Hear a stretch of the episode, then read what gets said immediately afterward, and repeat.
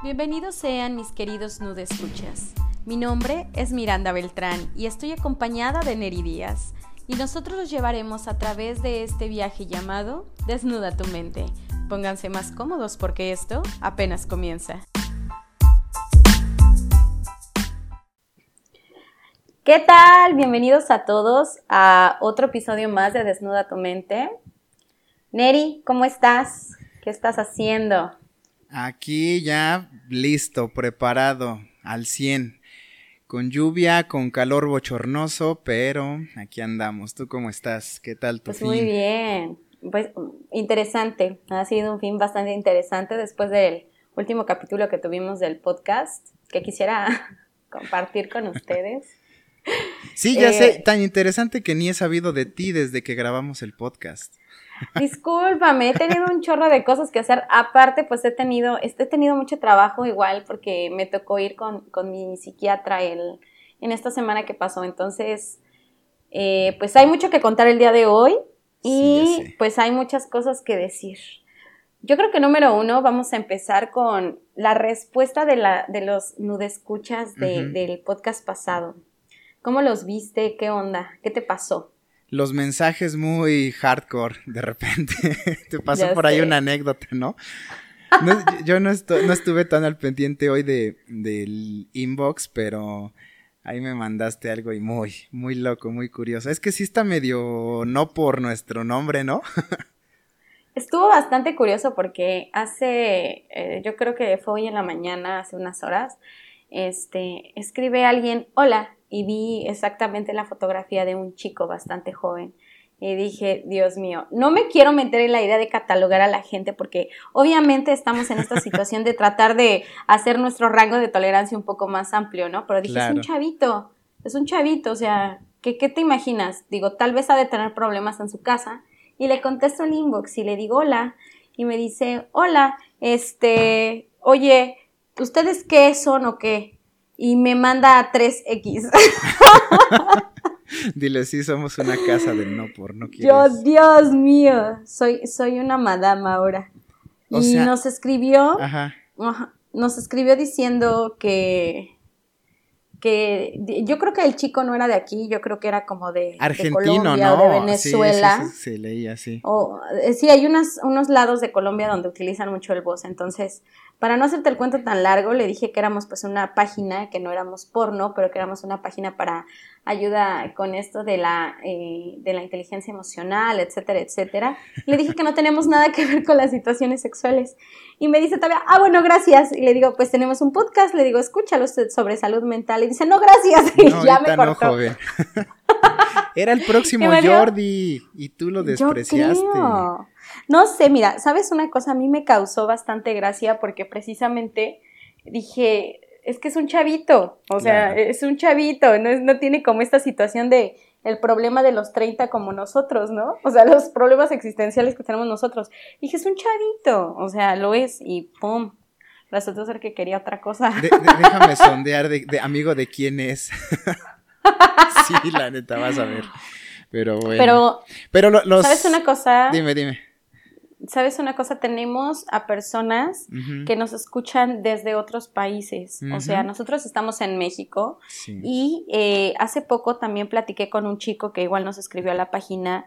Se llama Juan Pablo y él eh, es de Venezuela. Sí, él sí lo tengo identificado. a él sí lo rastreo. Algo así. y pues bueno, nos contó, nos contó su historia, este compartió conmigo muchos datos muy interesantes que eh, yo creo que en su momento nosotros vamos a compartir en, eh, en, el, en, el, programa, ya que sea obviamente pues como su lugarcito, ¿no? O sea, ya lo que, a lo que le toque. Sí, así es. Sí, también me he topado con, con personas que nos escuchan, bueno, de, de origen latino, ¿no? Este, Perú, por ahí Colombia, que radican en la Unión Americana, ¿no? En Estados Unidos.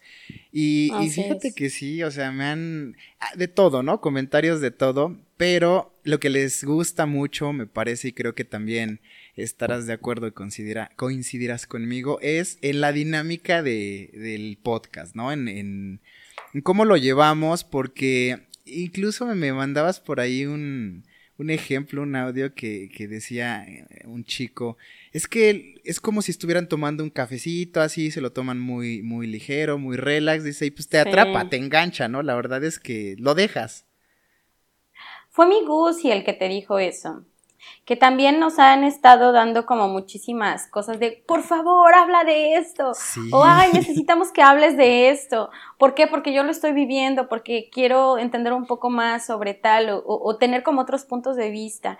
Y la verdad es que eso a mí me llena muchísimo de alegría, porque quiere decir que nos está funcionando y que les está funcionando a alguien más. Sí, sobre todo que, o sea, cuando mencionas funcionando, es los está ayudando, ¿no? Se están sintiendo eh, de alguna forma identificados y pues esa era la, la esencia, ¿no? La misión de, del podcast.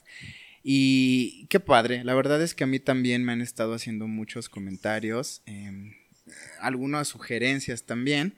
Pero, pero ahí vamos, o sea, para, para ir dos episodios, la verdad es que yo pensé que así tipo cuando andas vendiendo tus productos en Facebook, un like y eso de tu tía o tu mamá, pues no, la verdad es que las, la, el rating que tenemos es bueno, es bastante bueno y yo creo que eh, vamos a ir creciendo y ya nos estarán ahí conociendo a nivel internacional, espero. Claro que sí, esperemos que sí. Esperemos de verdad que pueda ayudar a muchísima gente y como lo digo, muchísimas gracias a todos por tomarse el tiempo de escucharnos porque a veces en el chisme se nos va hasta más de media hora, exacto, nos colgamos. Y no, no, no sé, como que a veces siento que nos hace falta como discutir un poquito más sobre el tema. Y este es el caso, Neri. Yo siento que como que nos hizo falta eh, como expresar un poquito más cómo fueron nuestros, este, pues nuestras propias vivencias en esto de tomar terapia. Sí, es que son mis primeras veces frente al micro. Y que no suene albur porque ya me chingué yo solo. Pero, pero sí, de repente uno se le va, se le va el, tema. Se emociona tanto. Yo creo que también te, ha, pasado. Pero sí, ahorita eh, en las opiniones encontradas ahí, yo creo que a la gente le está haciendo falta saber cómo nos ha ido eh, para compararse de alguna forma con, con, su experiencia o con su vivencia actual. Hay mucha gente que está tomando terapia de, quienes nos escuchan.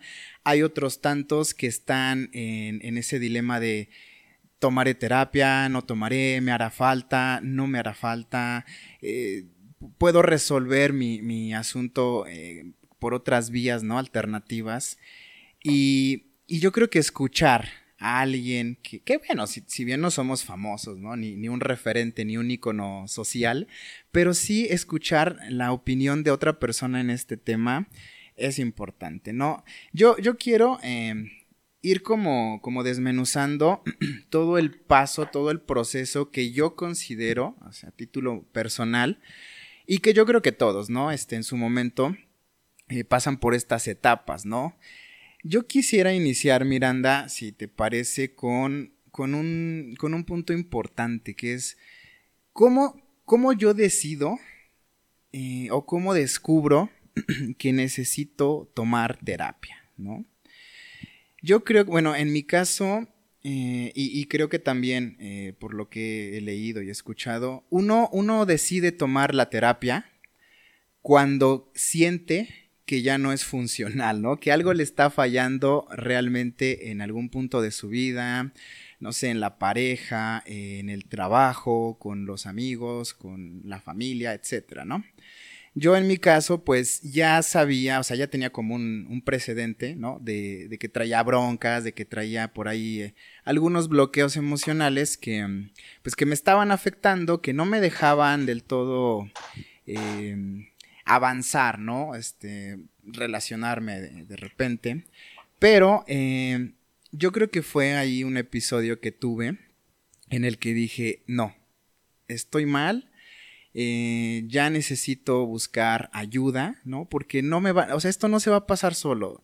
Si con la terapia, o sea, yo, yo en ese momento pensaba, ¿no? Si con la terapia no, no creo poder superarlo tan fácilmente. Pues imagínate sin nada, ¿no? O sea, así nada más como esperando de que el tiempo me lo cure, pues no, está, está complicado.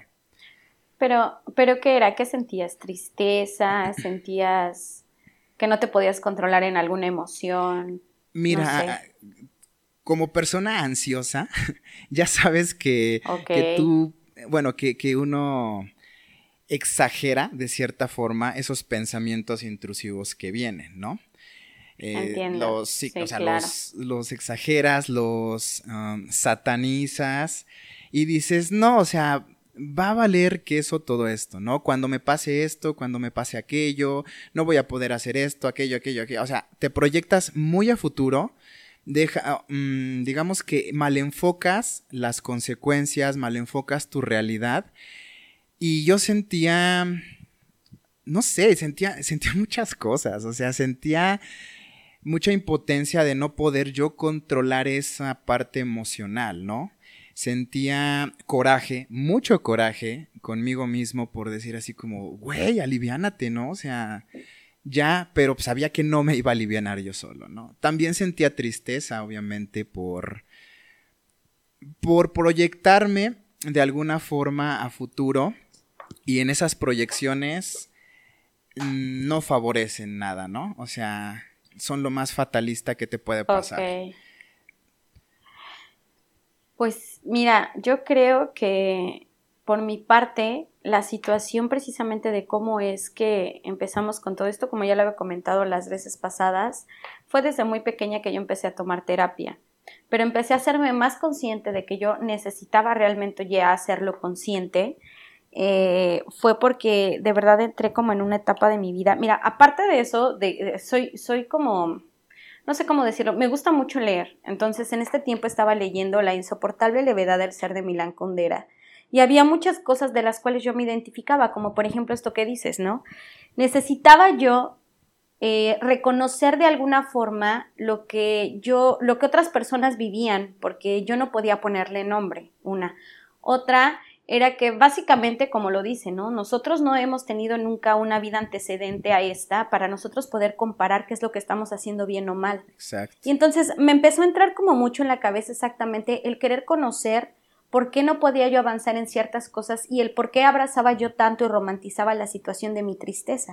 Porque eh, así me pasó, es la verdad. O sea, me gustaba estar triste, me encantaba escuchar música triste, algo que me recordara algo nostálgico. Y es ilógico, porque realmente, y es horrible, te acostumbras a este tipo de ser como muy sad y de decir, ¿sabes qué? Es que esa canción me parece tan triste y tan inspiradora y como te digo una vez más, ¿no? De las personas que, que, son tristes, te pones a leer a más personas tristes y esa tristeza se va como enfocando a ti.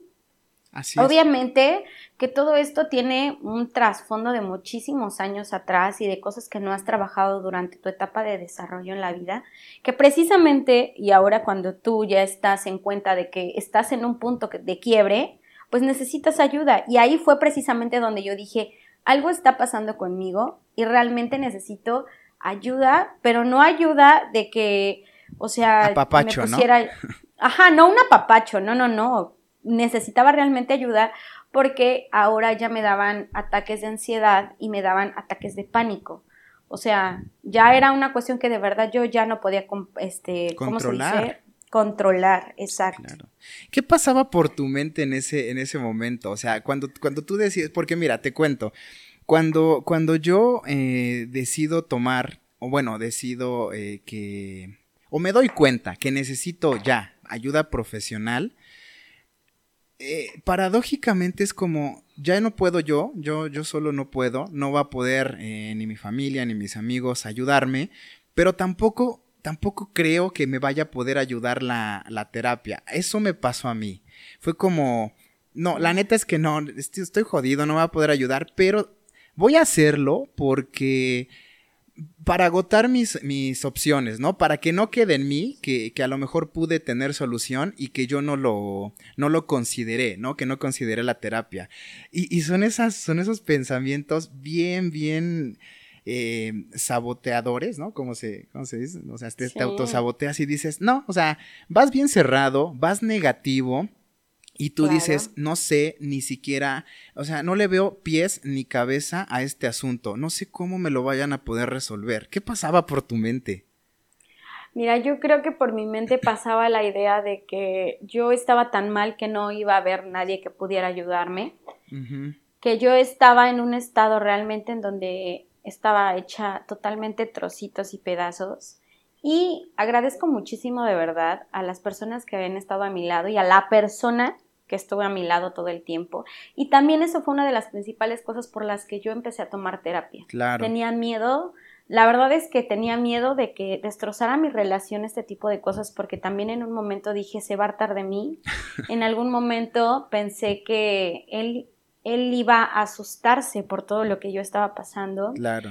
Y además visitamos muchísimos doctores juntos, porque en realidad sí fue un apoyo bastante grande para mí, porque cuando me dijeron la primera vez, es que puede ser que tengas un tumor cerebral, no sabes de verdad que yo no sabía si yo estaba escuchando o no escuchaba, como lo dice en el club de la pelea, ¿no? Cuando tú tienes un trastorno de sueño, lo que escuchas, lo que vives y lo que ves es la copia de la copia de la copia de la copia. Entonces yo no tenía como tanta idea de lo que me estaba sucediendo. Y entonces cuando me dijo, es que sabes qué, yo no creo que sea que tengas un tumor cerebral, yo más bien creo que hay como ciertas cosas que todavía hay que investigar más. Total que fuimos a otro médico, que es exactamente mi, mi el, el, que me trata la tiroides, mi endocrinólogo, y entonces me dijo, ¿sabes qué? Los trastornos de sueño también tienen mucho que ver con, con esta idea de que, o sea, tienen estos síntomas que son muy parecidos a los de un, un, tumor cerebral. Sí, claro. Entonces ya cuando yo llego con mi psiquiatra, mi psiquiatra ya me confirma totalmente esta teoría de que tengo un trastorno de sueño. Entonces dije, güey, estoy salvada, no tengo, no tengo un tumor cerebral, o sea, Pero- estoy jodida, pero no es un tumor cerebral. O sea, pero ¿sabes? fíjate cómo lo tomaste. Eh, tengo trastorno del sueño, tengo no sé qué necesitaría medicamento y eso, estoy salvada. O sea, ahí fue de gane, ¿no? Claro, pues es que imagínate nada más que con la situación plena de saber que mm, yo, por ejemplo, viví la situación de ver a dos personas que yo quería mucho, que eran mis dos abuelas, pasar por esta situación de cáncer, el ver lo que es el tratamiento de radiaciones, quimioterapias, un dolor las desmaya y otro las despierta, entonces cosas de ese tipo, de verdad que yo sí estaba muy asustada Sí, claro. pasa todo esto y realmente, como tú me decías el otro día, Neri, se necesita valor realmente para decidir, pararte y decir, necesito ayuda. Sí. Porque no es solamente de sí, ya. No, y, creo que, que se necesita el valor. Eh, Hablábamos un poco y creo que también me han comentado muchas, muchas veces esto. eh, porque temes eh, encontrarte contigo mismo. Yo creo que no es eso tanto. Lo que, al menos a mí, lo que me pasaba en ese momento es que lo que te decía, ¿no? Temo encontrarme con esos demonios y saber que no voy a poder derrotarlos y saber que no tengo solución, que, y que aparte está bien cara la terapia y que no me va a alcanzar como para decir, bueno, va, otra vez, ¿no? Le intentamos de nuevo para ver si en esta, pues ya. Y sabes que, sobre todo a mí me pasa algo muy, eh, muy marcado, ¿no? En general en mi vida, que es como, si veo que yo no puedo de repente hacer algo, es como, no, ya no pude, o sea, no, no es para mí, yo no soy Un capaz de hacerlo, un bloqueo, sí, o sea, me bloqueo, Claro. pero bien cabrón. Y digo, no, o sea, si, si el primer terapeuta o la terapeuta que me trate y, y que yo no vea resultados, porque aparte es eso, o sea, uno está luchando contra contra, contra uno mismo, ¿no? Es como, va a ver, vamos, Una vamos a lucha terapia. interna. Exacto. Y, y tú mismo te dices, nah, güey, no vas a poder. Ya viste que no, ya viste que no puedes controlarlo. ¿Qué te hace pensar que el terapeuta te va a ayudar, no? Entonces, Maldita sea, la mente es tan espantosa a veces. es que sí. O eh, sea, hay momentos, hay momentos en los que yo creo esto. Tu cabeza se mete tanto como en un cuarto, en un recipiente, donde su verdad es lo que está diciendo en ese momento, exacto. ¿sabes? Sí. Y es lo que te iba a preguntar. O sea, hubo un momento donde tú agarraste y dijiste, a ver, ¿qué, qué chingados, güey? ¿Qué estás pensando? O sea, dale tantito. ¿Qué onda contigo? ¿Nunca llegaste a ese punto de decir, ¿qué te pasa? Eh, tal vez no con esa pregunta, pero sí llegué a decir, sí, bueno, sí, de qué te pasa, pero más, un poquito más enojado de, a ver, hijo de horror, ¿qué- ¿por qué estás, por qué estás haciendo esto, no? El típico de, a ver, te das unos apes y dices, ¿por qué? ¿Por qué lo estás haciendo? O sea, eres mi peor enemigo, ¿no? O sea, de verdad. Y sobre todo en cosas tan que debieran fluir tan naturalmente, ¿no? Es como, como dormir, ¿no? O sea, yo creo que tú, tú lo has de entender mejor Olvídalo. que nadie. o sea, dices, Olvídalo. me siento cansado. Hay, hay gente que trata de quedarse despierto porque pues, siempre tiene sueño, siempre anda ahí como que somnoliento. Y uno está luchando por dormir. Y, y, es una verdad que entre más luchas por hacer algo, menos lo logras, ¿no? Activas inconscientemente el sistema, ahí creo que es el parasimpático y madre. O sea, es, Sí. es tú contra Patricia, ¿no? Como dice en la película. Sí, no manches. Fíjate, fíjate que una, una también de las cuestiones es que me di cuenta que ya había una afección bastante grande por mi estado de ánimo, que ya nada me mantenía tranquila, yo todo me mantenía en un estado de alerta. Sí, claro. Que había un momento en que mi cabeza ya pensaba tonterías, o sea, no sé cómo es que esto pasa y que la mente te envuelve en ese, en ese ecosistema o en ese, en ese, ¿cómo se dice? En ese mundo. Pues en esa sintonía, Sí, sí, es un en ese aparte. mundo. Donde, donde te dicen, estás sufriendo demasiado. Y recuerdo yo perfectamente una vez que yo estaba en mi casa y estaba yo lavando los platos. Y estaba yo tan triste que, que te lo juro que yo me sentía, no solamente triste, me sentía insegura, me sentía vulnerable y sentía, me sentía en peligro inminente. Sí, O sea, en- hubo un momento donde ya me sentía así. De alguna forma, lo que sucedió es que como yo estaba lavando los platos, vi un cuchillo.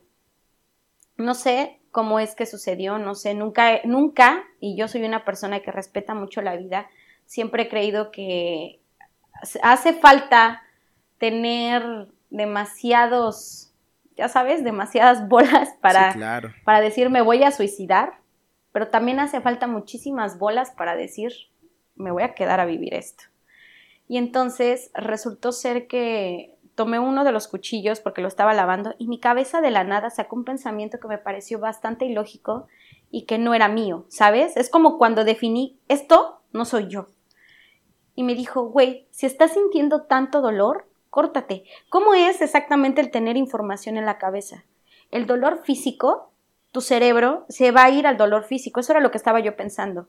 Sientes mucho dolor interno, pero como vas a sentir dolor físico, tu cerebro ya no se va a fijar en lo que siente tu corazón ni tu alma.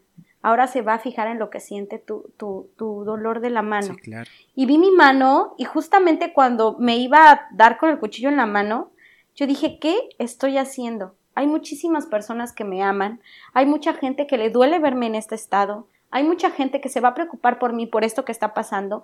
No se va a poder ir a trabajar tranquilo, Ulises, sin que yo tenga que estar sola. No va a poder ir al baño porque va a pensar que voy a hacer alguna estupidez. ¿Qué estoy haciendo? ¿Me explico? Sí, sí, claro. Y créeme que eso es de mis pensamientos más oscuros que realmente, y así lo digo, me da mucha vergüenza explicarlo, pero queda bien claro que esto que estoy haciendo y que lo estoy explicando me está costando mucho trabajo. Revivirlo no es nada padre, porque dicen por ahí que recordar es revivir las Así cosas. es. Pero lo que sí intento decir con esto es que de verdad la mente es muy, muy extraña y que cuando ya necesitamos hacer algo, es momento, de verdad, hay momentos en los que tenemos que poner mucha atención a lo que pasa. Sí. Sí, la mente es este. Es incluso hasta traicionera. Es tan compleja, o sea, es tan paradójica, es tan compleja y tan sencilla a la vez como el hecho de. Con que te distraigas un poquito en algo, eh, te desbloqueas. Ta- Ahí está la película de Tok Claro. Tok, ¿no? Que, te- que te comento es, es medio comedia, pero realmente sí, cuando los ponen a los pacientes con trastorno obsesivo, a ayudar a la otra persona se les olvida su trastorno, así automáticamente, o sea, Claro. dices, Claro. ahí, ahí fue cuando yo le, le decía a mi cerebro, o sea, no seas así, cabrón, por no decir otras palabras más fuertes, de, de por qué eres así, ¿no? O sea, de, verdad es como cuando tienes a un perro y ¿por qué eres así? o sea, quieres pegarle con... Como el meme, ¿no? Te ves en el espejo y ¿por qué eres Ándale, así? exactamente. Fíjate que eh, esa, eso que comentas, a mí también me pasó, ¿no? Y también a personas cercanas a mi familia le- les ha pasado de- en algún momento que se disocian de sí mismos. Es como un mecanismo del cerebro que utiliza para mantenerte vivo, literalmente para que no mueras, porque si sigues tú en esa, en esa personalidad afectada, triste, acomplejada, definitivamente te vas a morir, te va a dar un infarto, algo te va a dar, porque si lo, lo somatizas físicamente. Y lo que hace el cerebro, digo, también tan sabio, ¿no? La naturaleza, es que crea personalidades alternas a ti. Y te, te, te, te vuelca sobre esa. A mí me pasaba a veces que yo me veía al espejo y decía, no, es que no soy yo, o sea, yo me desconozco. Eh, caminaba yo y decía, esta no es mi vida, qué onda. De, de repente llegué a dejar de sentir todas esas emociones que Neri había sentido o que, o, que eran parte de Neri. Yo no sentía nada. O sea, la verdad es que yo hasta, yo hasta dije, no, ya me volví otro Ted Bundy, ¿no? La verdad. Y, y, dije, bueno, a ver, ¿qué onda? O sea, ¿qué está pasando? Pues sí, o sea, el cerebro dice, eh, te vas a morir, a ver, te ponemos en estado como te congelamos tantito y sacamos un alter ego para que puedas sobrevivir. Acuérdate que dicen que el cerebro no te quiere feliz, te quiere vivo, ¿no? Es cierto.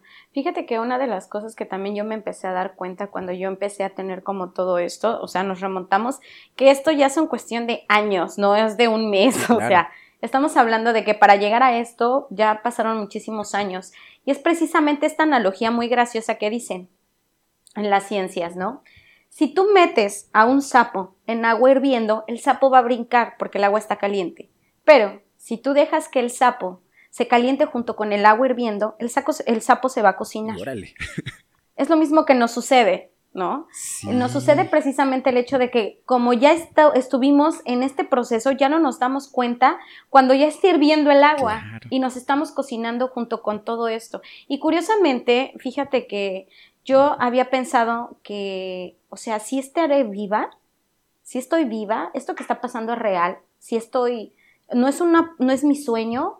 He, pasado tanto tiempo sin dormir que ahora no sé si esto es real.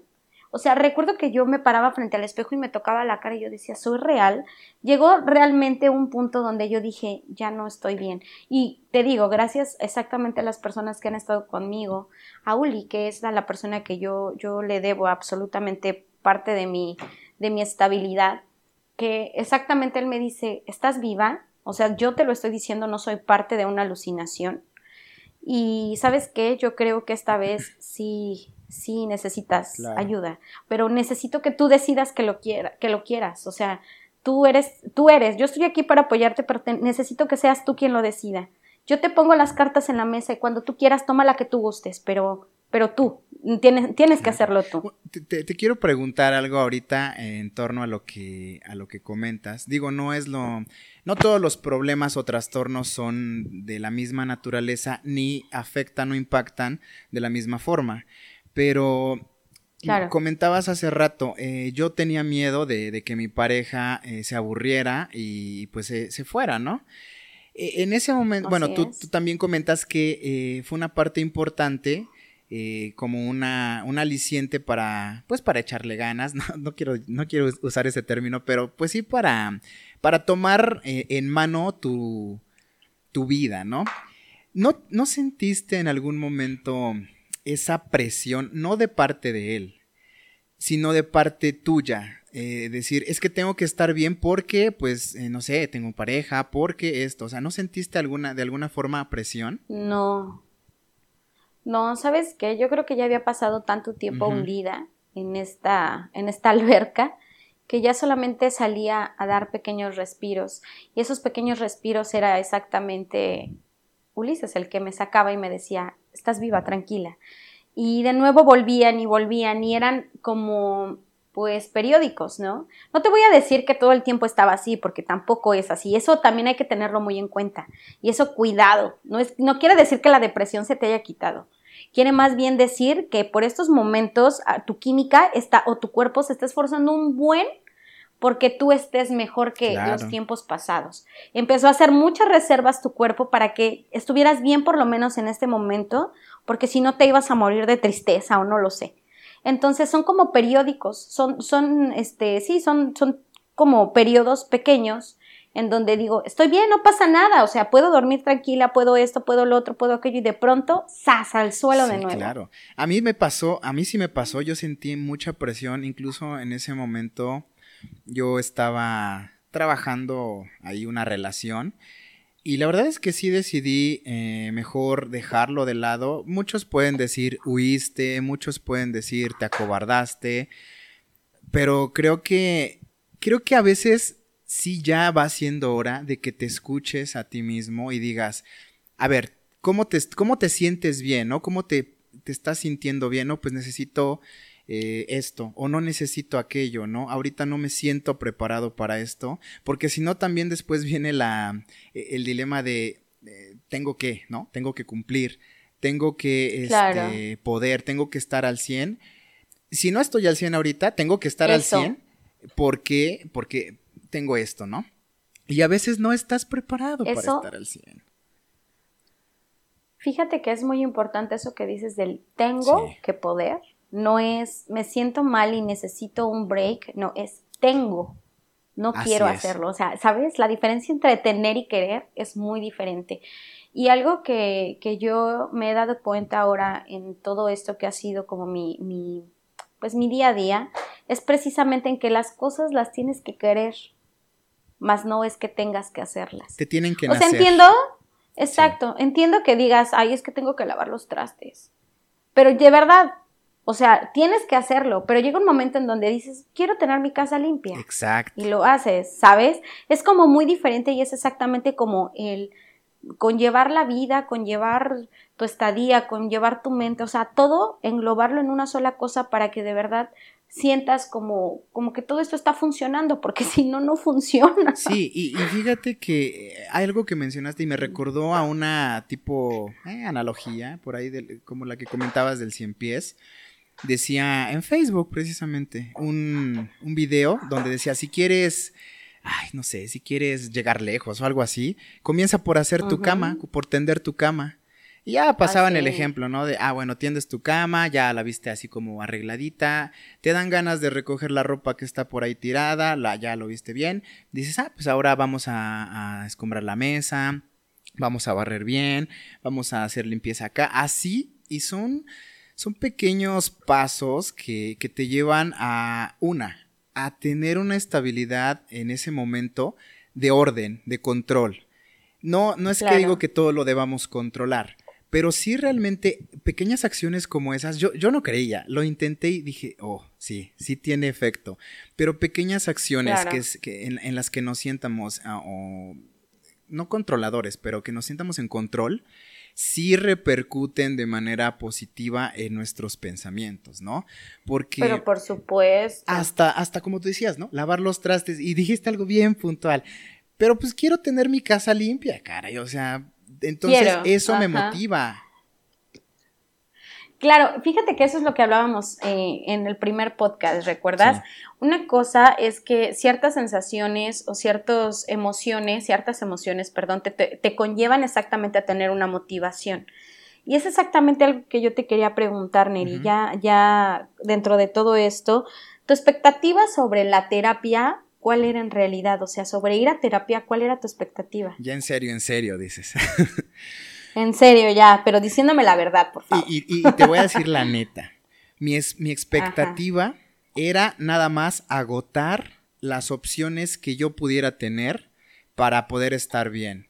Porque de verdad yo sentía, yo pensaba y mi expectativa realmente no era nada alentadora. Yo, yo no le veía por dónde eh, alguien me pudiera ayudar yo a lo mejor, o sea, yo, yo en mi mente especulaba, decía, tal vez me puedan decir esto, tal vez me hagan hacer estos ejercicios, va a ser bien complicado, no sé ni por dónde empezar, no sé ni, ni qué decir, no sé ni qué me van a preguntar. Y sabes qué, a mí me daba miedo, fíjate hasta dónde llega, ¿no? Ya, ya la presión como ella expresa en tu cabeza, que dices, si yo no le cuento, o sea, si, si se me va un detallito de, de lo que me está pasando al terapeuta, el terapeuta no va a tener la suficiente información y las herramientas como para poder ayudarme. Y eso me abrumaba, decir, ¿qué le digo? ¿Qué le digo? Llegué incluso hasta anotarlo, así como a redactarlo, a hacer una, unas anotaciones así para, a ver, lo primero que le voy a decir es esto, no se me tiene que escapar esto, no se me tiene que ir esto, así, así, así, así.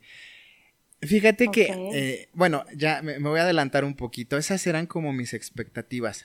Te soy honesto, yo yo nunca fui de inicio con la esperanza o la expectativa de curarme o de estar bien, de estar mejor.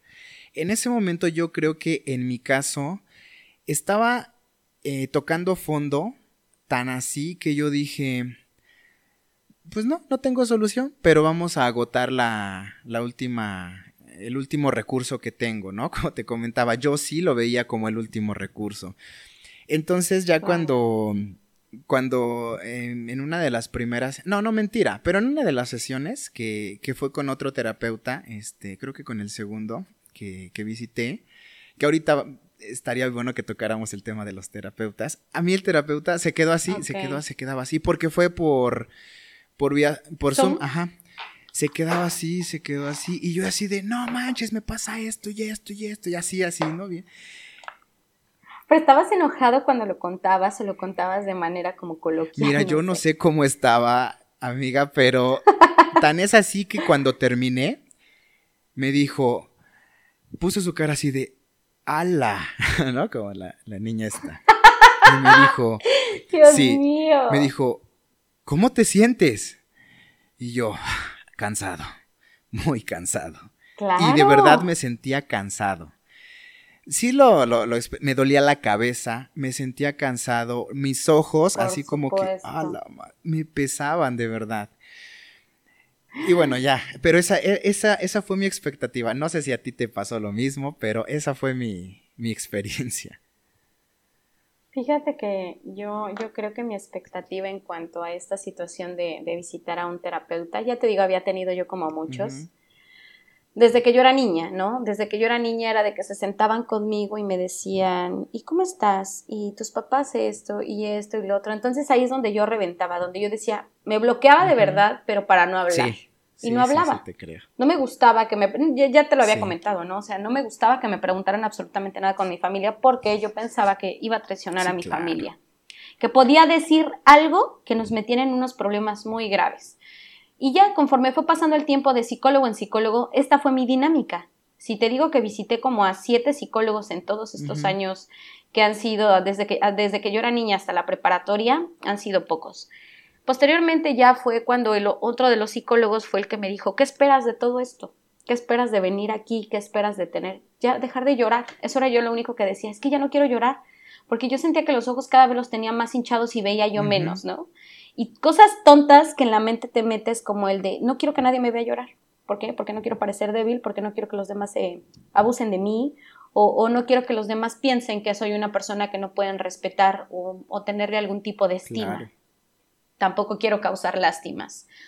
Pasa que cuando, ahora cuando ya llego con la psiquiatra, una de mis principales, eh, pues sí, de mis principales este, expectativas era que no me diera medicamento. Chochas. Yo decía, por favor, no quiero usar medicamento, porque ya había escuchado a muchísima gente decirme, no, no, no, no tomes eso, no, no, porque te vas a ser dependiente, porque vas a ser una drogadicta, porque vas a ser una farmacodependiente, porque aparte de todo esto, este, pues ya no vas a poder vivir sin ellos y, y ya cuando tú seas mayor y el hígado y esto y lo otro, y me metieron tantas cosas en la cabeza hasta que me dijeron, si necesitas este, pues medicamentos porque verdaderamente estás muy mal. ¿Sabes qué es ese muy mal? No.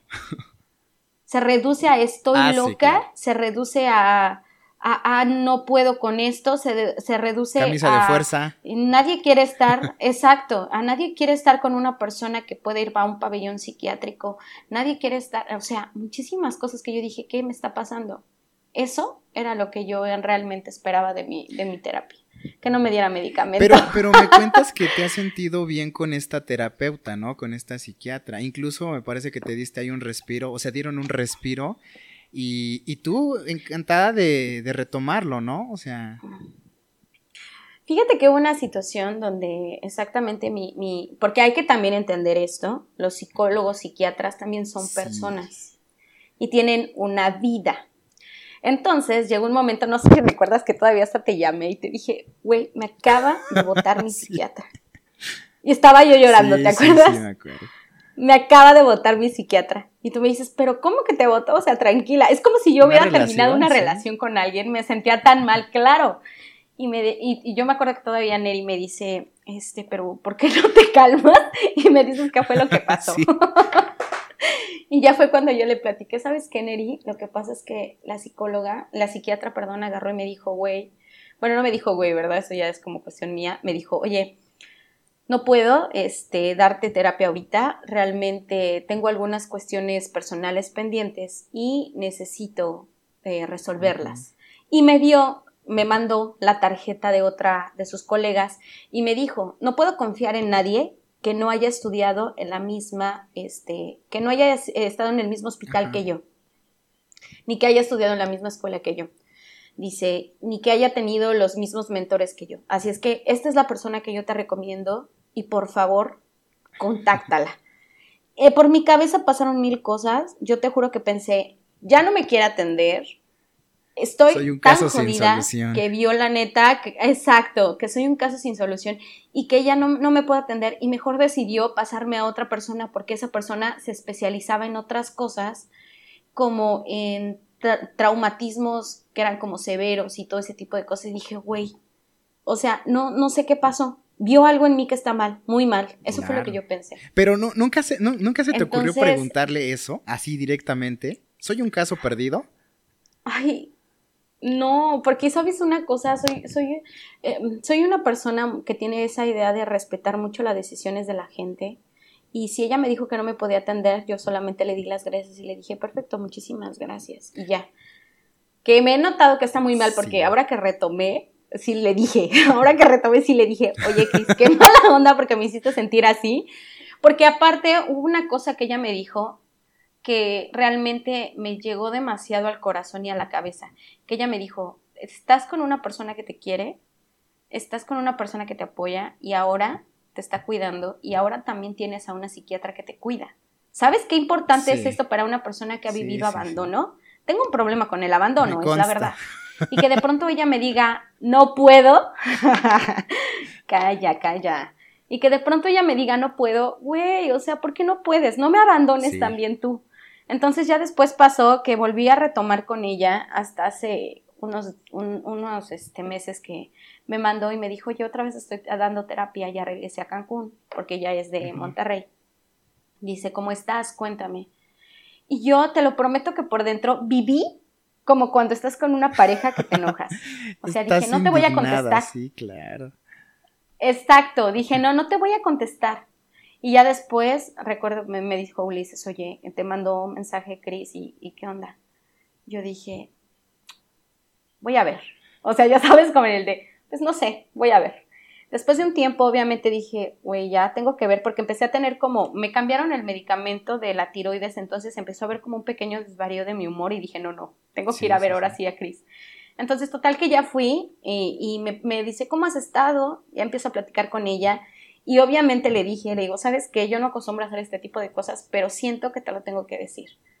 Me, me dejaste, dijiste que me ibas a cuidar y no lo hiciste me siento súper mal por eso, porque tú sabes que tengo un problema con el abandono y que tú me hagas esto para mí es peor.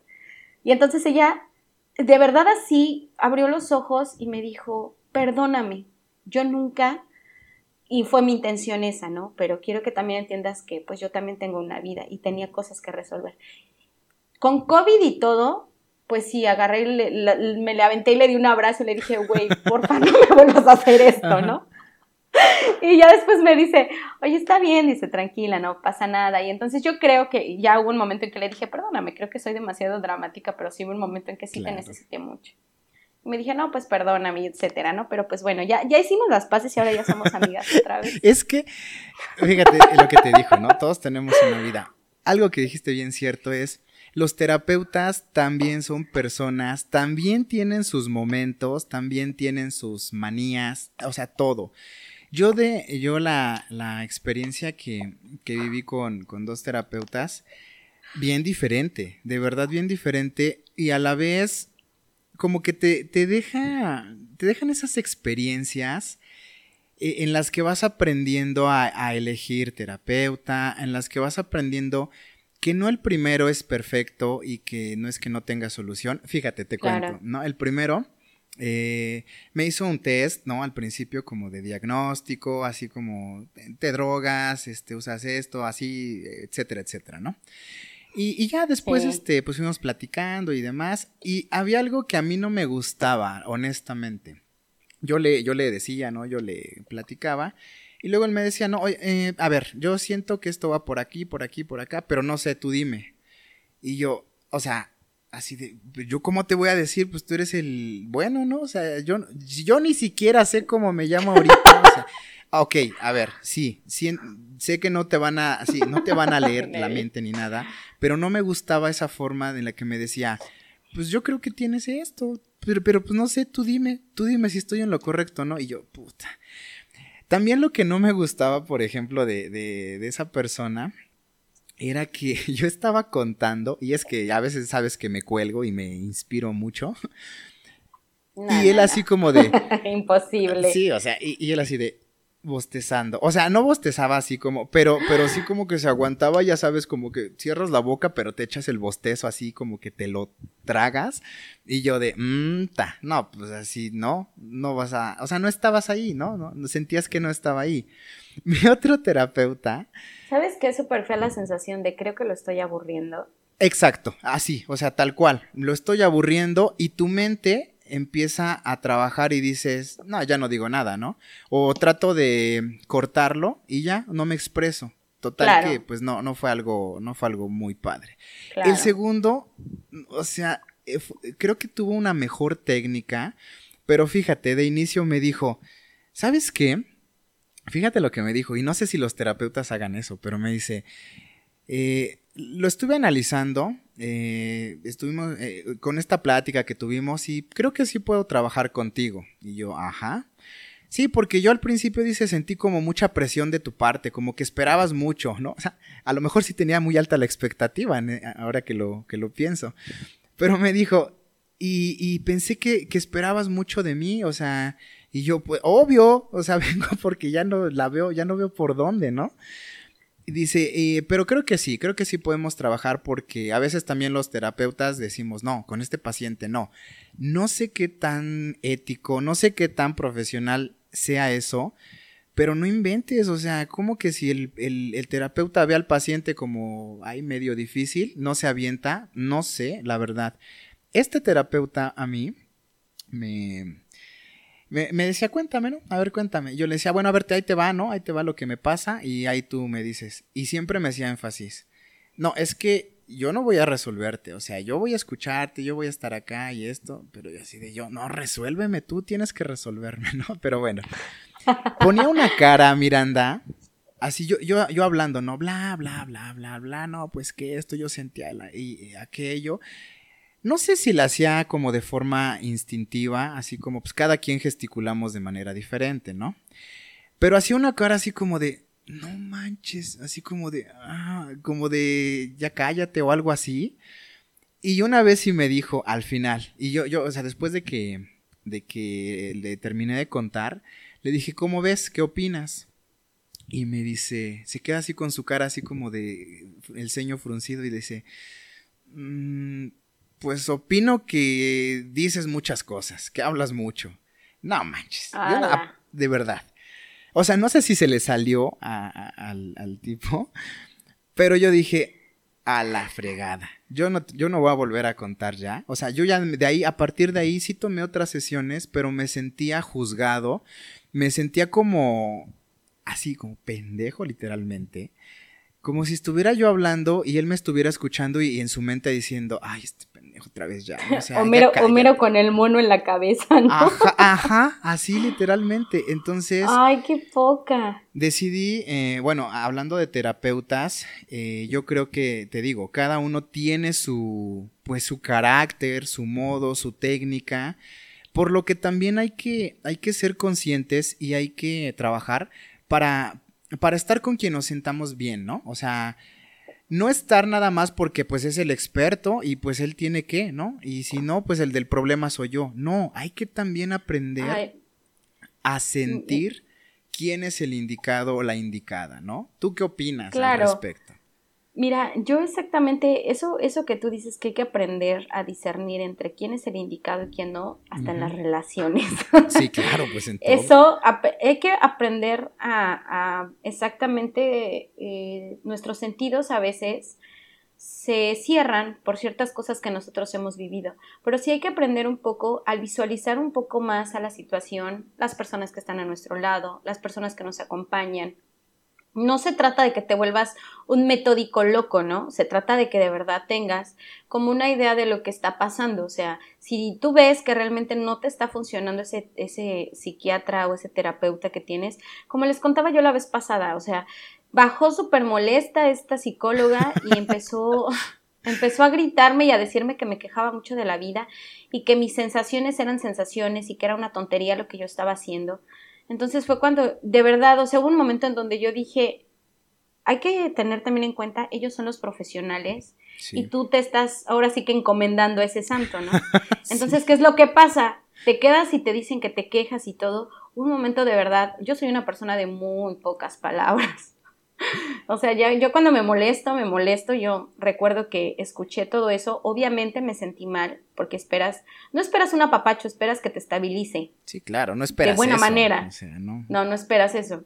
me levanté y exactamente lo que le dije fue, ¿sabes qué? Te agradezco mucho tu tiempo. Y pues me retiro, creo que la sesión se terminó.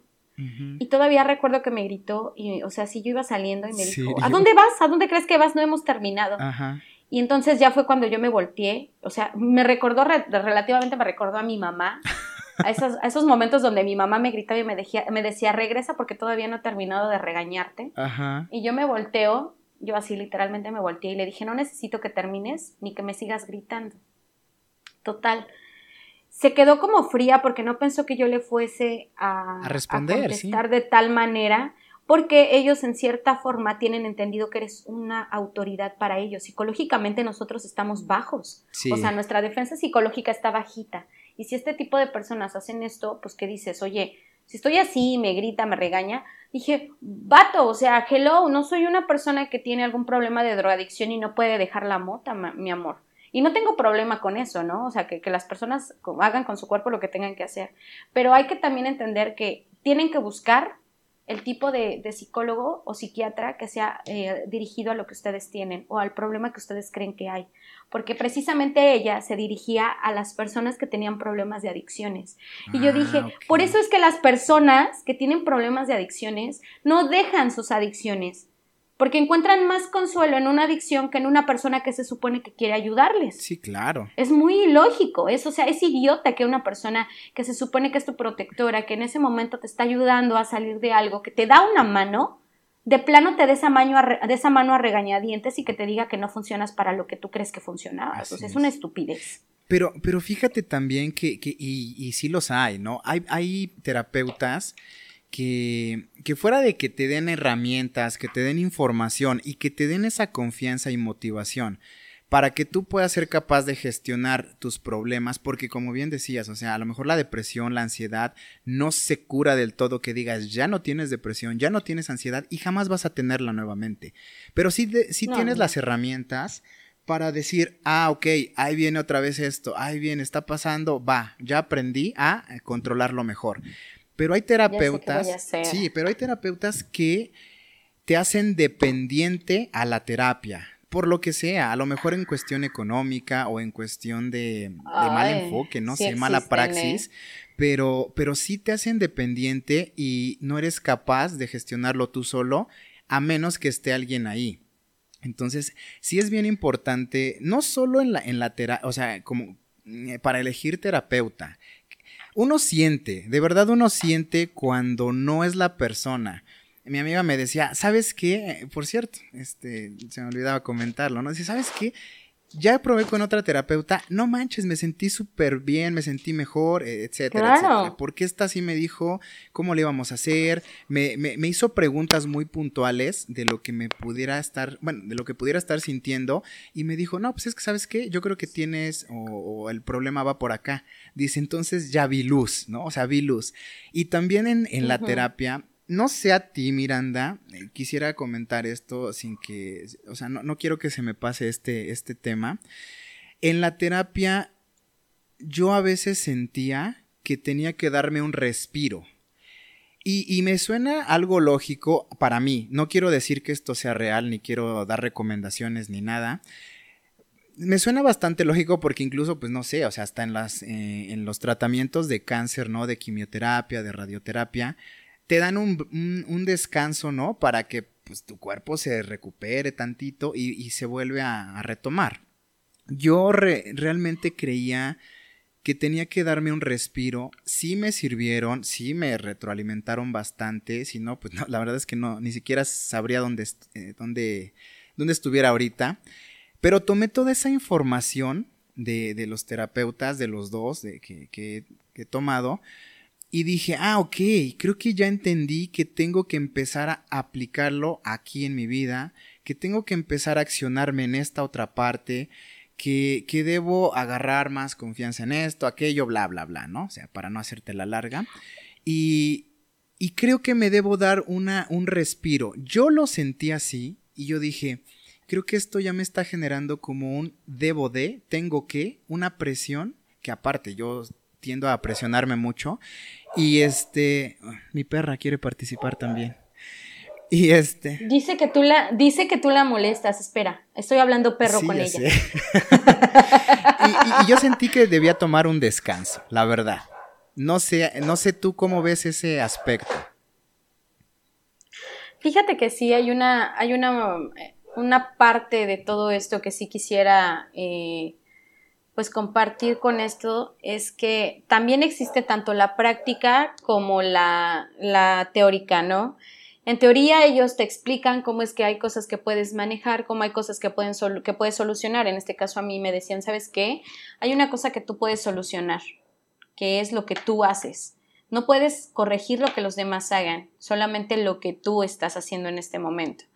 Eh, hablamos, por ejemplo, también del hecho de que había ciertas cosas que en mi infancia pasaron y ella me decía, pues, no te queda más que aceptar lo que sucedió, eh, vivirlo de alguna manera, eh, tratarlo como de, pues, de, de, pensarlo, de sacarlo y otra, pues también la, la, idea de que tienes que, pues, respetar lo que hacen los demás y empezar tú a, a mover lo que tú quieres.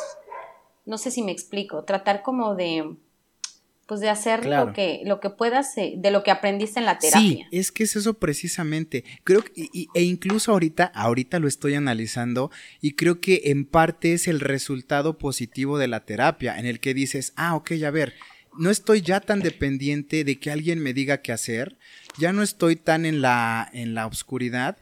Ahora ya sé lo que tengo que hacer, no no al 100, ¿no? Pero pero sí siento que que ya debo ocuparme de ciertos factores en mi vida, ¿no? Que debo modificar, que debo aprender, etcétera, etcétera. Mm. Y em, yo en ese momento, como te digo, eh, no sé, se puede, se puede interpretar como que abandoné la terapia.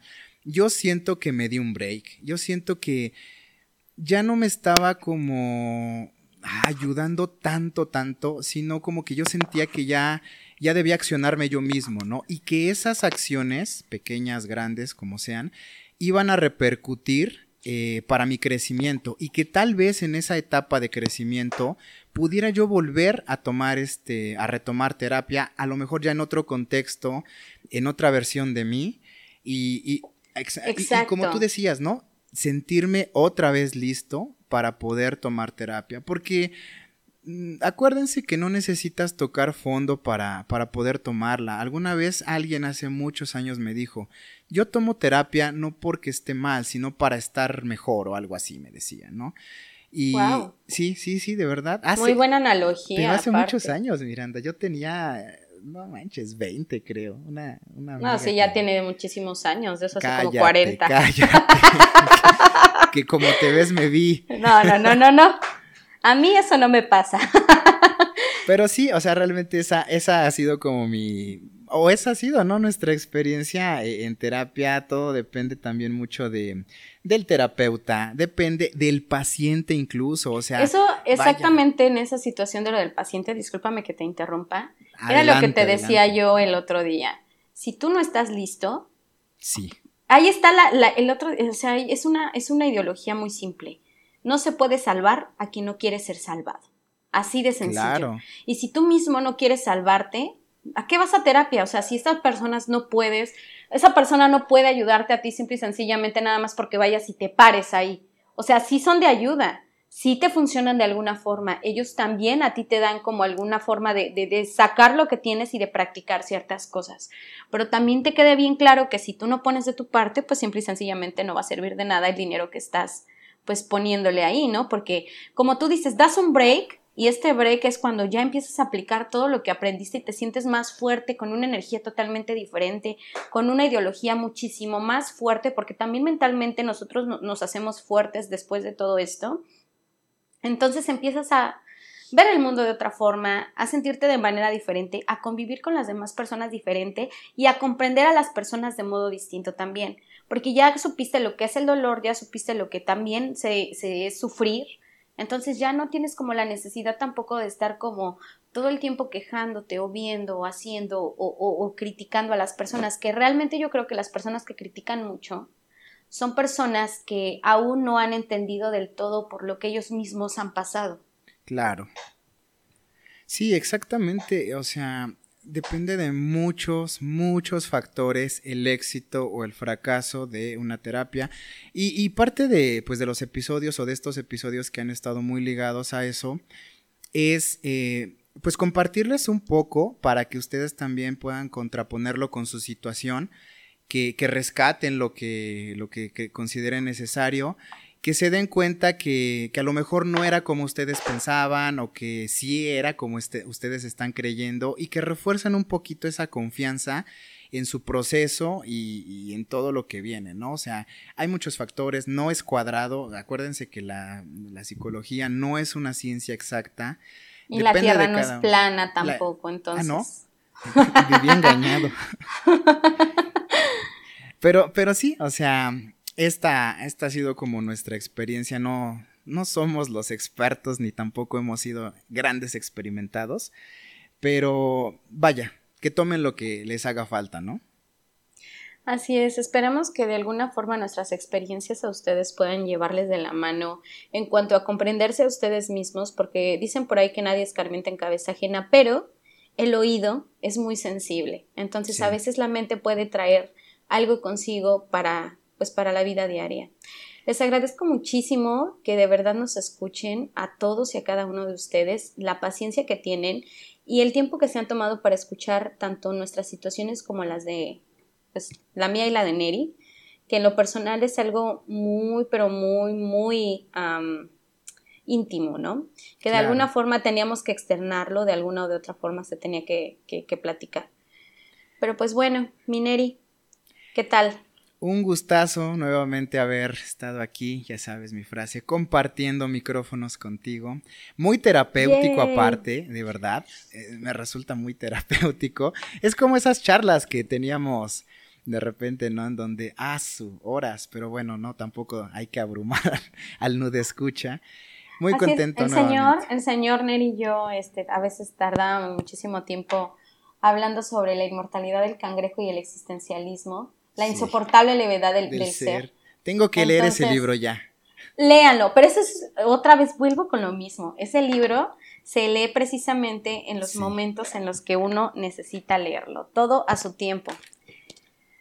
Sí, sí, totalmente. Y yo creo que ya estoy preparado después de tanto. ¡Perfecto! Así como el club de la pelea ya la estoy viendo. Eh, todavía no he terminado, fíjate, pero bueno. Ay, ayúdame con eso ya. Sí, Pase ese nivel. Lo prometo, lo prometo. Es una recomendación que también les hago a todos ustedes. Véanse esta película del club de la pelea porque es mi favorita. Nada, no, no solamente porque hable del trastorno del sueño, es porque es una de mis películas favoritas y aparte es buenísima la película.